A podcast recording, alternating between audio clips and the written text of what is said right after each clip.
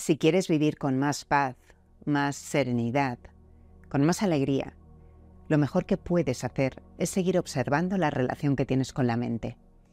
Eso también mejora la relación que tienes con el cuerpo, porque las sensaciones, las reacciones corporales, los síntomas físicos, también son pensados.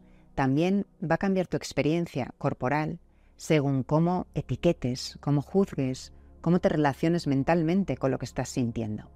Así que todo parte de la mente, todo vuelve a la mente, aunque esté interviniendo el cuerpo, lógicamente. Quería comentarte cómo funcionamos y cómo nos puede condicionar la voz interna, las voces internas y cómo puede dejar de condicionarnos también. Acabo de ver una serie alemana, Mi dulce niña.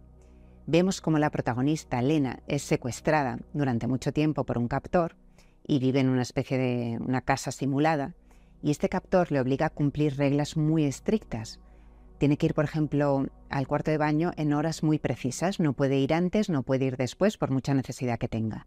Como ella se tiene que ir adaptando a eso, ¿no? Y si no, es castigada. Igual con otras muchas cosas, ¿no? Y él la, insulta, la amenaza.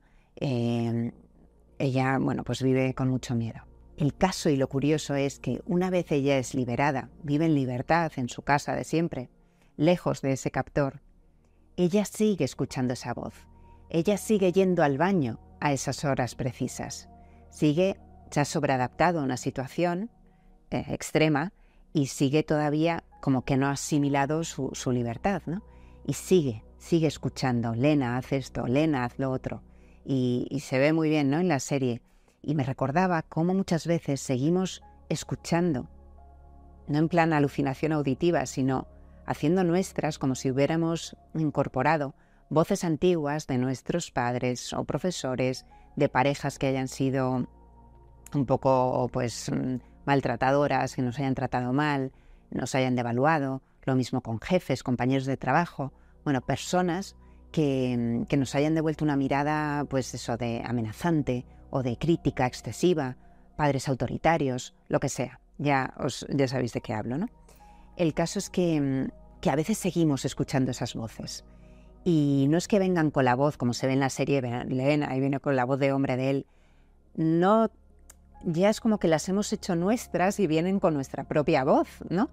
Y es muy importante observar esto y desidentificarnos de, de ciertos patrones que vemos que se repiten, como tú no puedes, tú eres inútil, tú eres incapaz, tú eres tonto, tú eres lo que sea, eres miedoso, siempre haces lo mismo, ese tipo de voces que ya se han convertido en un hábito y que muchas veces no están ni ajustados a la realidad que uno está viviendo, pero que condicionan muchísimo si uno no se da cuenta que está esa voz activada, esas palabras ahí retumbando.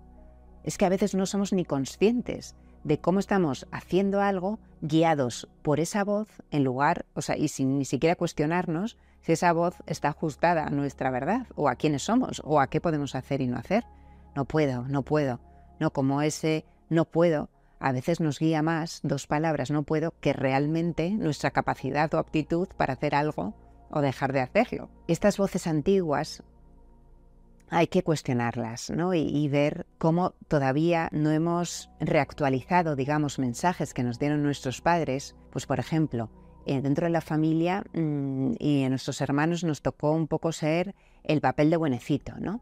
Y tenemos incorporado eso, no, tú no hagas esto, tú no eres de las personas que hace esto, no molestes, ¿no? Ese tipo de cosas y cómo seguimos en la vida adulta funcionando.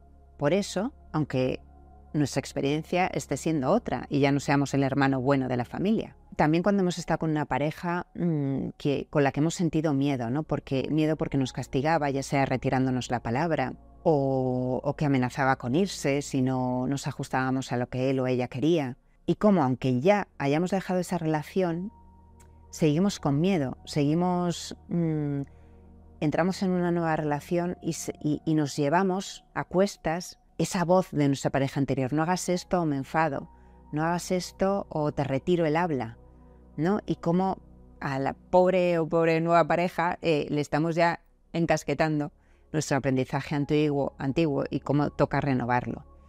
O por ejemplo, cuando hemos tenido unos padres que tenían reacciones emocionales muy intensas.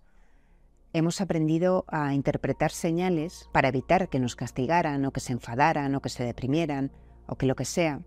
Y también nos lo llevamos a cuestas en nuestras relaciones ya adultas, intentando siempre adivinar cómo se está sintiendo el otro, para evitar que se enfade o que nos castigue o que nos deje de querer y demás. Entonces, todo esto, ¿cómo vamos a localizarlo? Pues muchas veces escuchando qué nos estamos diciendo. De ahí la importancia de la meditación en sí misma, como entrenar ¿no? la meditación, incorporarla como en el día a día para, para aprender a escuchar y luego en lo cotidiano, escuchar, parar y decir, ¿qué me estoy diciendo? ¿Cómo me estoy sintiendo ante esto que me estoy diciendo? ¿Se ajusta a la realidad o es una creencia antigua? Cada vez que me diga no puedo, paro un momento y en vez de, porque muchas veces digo no puedo y es que directamente ni me planteo hacerlo, porque como hay una voz que ha dicho no puedo, pues no puedo. Paro y digo no puedo, o hay una voz que me dice que no puede, que no puedo, porque en el pasado me decían que no podía, que yo no era de esas personas, o porque siento miedo y es el miedo que me está guiando y, el miedo, porque el miedo viene a veces también con esa voz, ¿no? Que te dice, esto no lo hagas, mejor quédate en casa, no vayas a esa cena, eh, corre, llama a esa persona para que no se enfade. Hay que escuchar cómo el miedo nos habla. El miedo es una reacción corporal, como decíamos, y también viene en forma de voces, de una voz que, es la nuestra, eh, aconsejándonos hacer y dejar de hacer ciertas cosas. Para y escucha. Y date cuenta que puedes hacer lo que dice esa voz o puedes cuestionarla y actuar. Incluso si esa voz te dice no lo hagas tú, tu cuerpo puede moverse hacia así hacerlo, incluso si hay una frase interna que dice no puedes. Así que te decía antes, meditando y simplemente aprendiendo a escuchar. Y esto parece muy obvio, muy sencillo, y no lo es tanto, porque estamos muy identificados con ese diálogo interno, que está en paralelo en nuestro día a día casi continuamente, ¿no? O continuamente diríamos. Y no nos paramos a como dar un pasito atrás y decir, a ver, voy a escuchar qué dice esa voz. Y entiendo que esa voz no soy yo por completo, no me identifico con esa voz. Yo soy el que la está escuchando y a ver qué me está diciendo voy a darme cuenta de que esa voz no es la verdad absoluta. Esa voz es una opinión, es un subtítulo de lo que está pasando, es un patrón antiguo. Voy a parar y a decir, quiero cambiar lo que me estoy diciendo. En fin, esto, que es fundamental y que nos va a llevar al éxito en términos de felicidad, pero también a nivel profesional, a nivel pareja, a nivel, yo qué sé, de competición deportiva, todo, todo parte de esto en todo de nuestra vida está presente esto. Esto es lo que trabajamos en nuestra comunidad, en Como en Casa, cómo seguir aprendiendo a relacionarnos con lo que nos decimos, también con lo que visualizamos, con las escenas que anticipamos, con los recuerdos, cómo nos relacionamos con todo ese material y lo limitante que puede ser y lo potenciador de paz que puede ser también.